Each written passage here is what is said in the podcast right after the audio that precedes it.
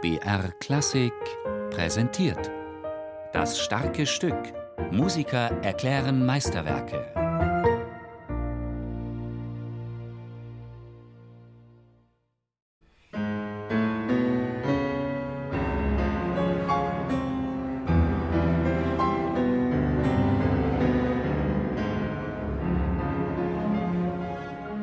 Also Satz ist schon relativ schwer. Also ich würde sie vielleicht eher mal Teile nennen. Ich finde, der Mittelteil ist wunderbar. Die Cello-Kantilene und wie sich Cello und Klavier einfach, wie sie kommunizieren wie opernhaft das Ganze ist. Also da finde ich, da könnte auch dazu die John Sutherland singen. Das finde ich, das ist eine wunderbare Belcanto-Stelle, die bestimmt aus Listkenntnissen oder Listbeschäftigung mit Italien zu tun hat.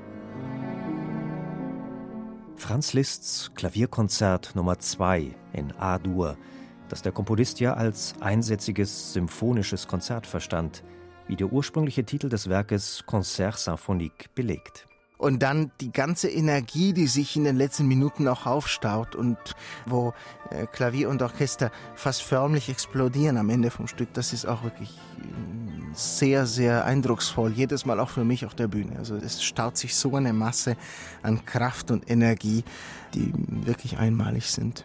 Möglich, dass sich Franz Liszt, als er sich 1848 als Kapellmeister nach Weimar verpflichtete und dort vor allem seine sinfonischen Dichtungen komponierte, sein Leben beschaulicher vorgestellt hatte.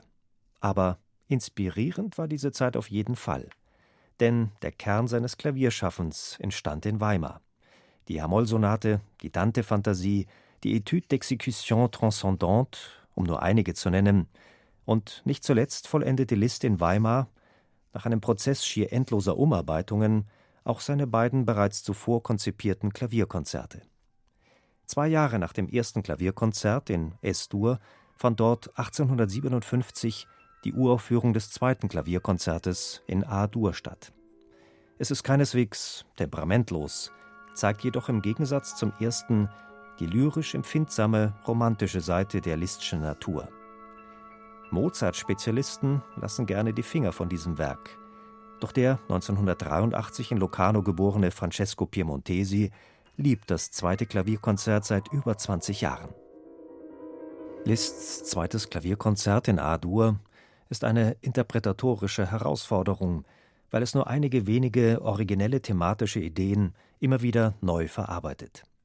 Deshalb besteht die Kunst des Interpreten darin, trotz aller spieltechnischer Schwierigkeiten den großen musikalischen Spannungsbogen zu gestalten. Dem Werk Leben einzuhauchen gelingt dem Pianisten Francesco Piemontesi, indem er mit seinem Spiel eine ganz eigene Geschichte erzählt. Es ist nie ein und dieselbe, denn die dämonischen Aspekte von Franz Liszt bieten ihm viel Abwechslung. Ich habe natürlich bei jedem Stück, was ich spiele, eine eigene Geschichte, die ziemlich privat ist. Also das teile ich auch nicht gerne, aber die gibt's. Aber ich finde, dieses Stück hat natürlich sehr viel mit Liszt als Person zu tun. Also man könnte doch Teile seiner Biografie doch erkennen. Er war ein bisschen alles. Er war ein Teufel und war am Ende dann doch ein Priester.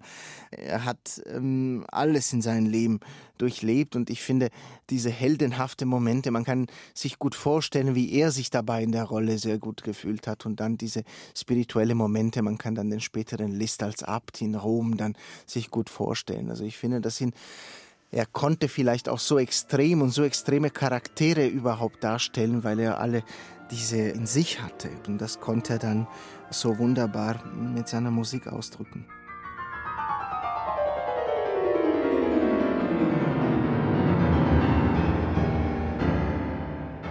Dass Francesco Piemontesi und ein Orchester einen gemeinsamen Atem finden, eine reizvolle Innenspannung aufbauen, ist Piemontesi ausgesprochen wichtig. Ihm geht es um die totale Gegenwärtigkeit im Konzert.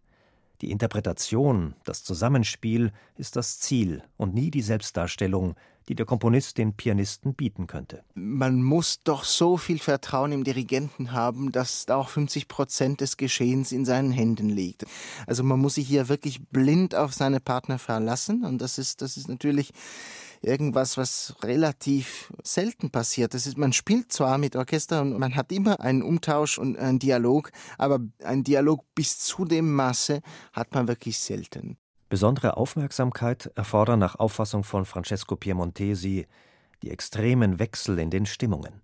Sie haben mit einem ersten Teil fast so einen poetischen Einführung, dann kommt relativ bald nach einer kurzen Transition kommt ein, ein, ziemlich diabolischen Teil, dann kommen wieder lyrischen Stellen, also dieses Wechseln zwischen das Diabolische, das Eldenhafte und dann das Spirituelle und diese Belcanto-Stellen, das ist doch sehr extrem und in einem Werk von 22 Minuten so viel Wechsel in so kurzer Zeit zu haben, das kenne ich aus der Literatur wirklich sehr selten.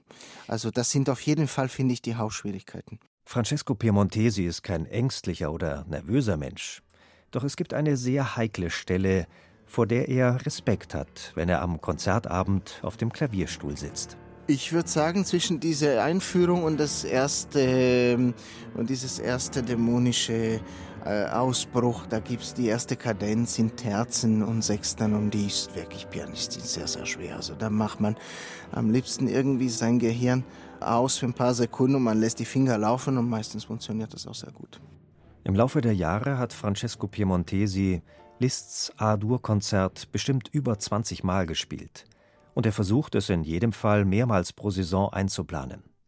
Doch immer, wenn er dieses vielschichtige Werk mit seinen dämonischen Aspekten im Konzert aufgeführt hat, braucht er eine lange Regeneration. Also man kann in der Regel sehr spät danach einschlafen.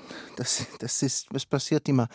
Die, die Adrenal, Adrenalinspiegel ist dermaßen hoch für so ein Werk, weil wenn man sich auf die Extreme so konzentrieren muss, dann, dann wird man selber auch ein bisschen davon beeinflusst. Also ich, ich, ich bin dann am Ende der Aufführung ungefähr auf 180 und kann dann bestimmt bis 1 Uhr, 2 Uhr nachts nicht einschlafen. Also da muss man ganz langsam wieder, wieder runterkommen auf den Boden und das ist auch deswegen auch so wichtig, dass man dieses Werk nicht ständig spielt. Also ich könnte das kräftemäßig nicht machen.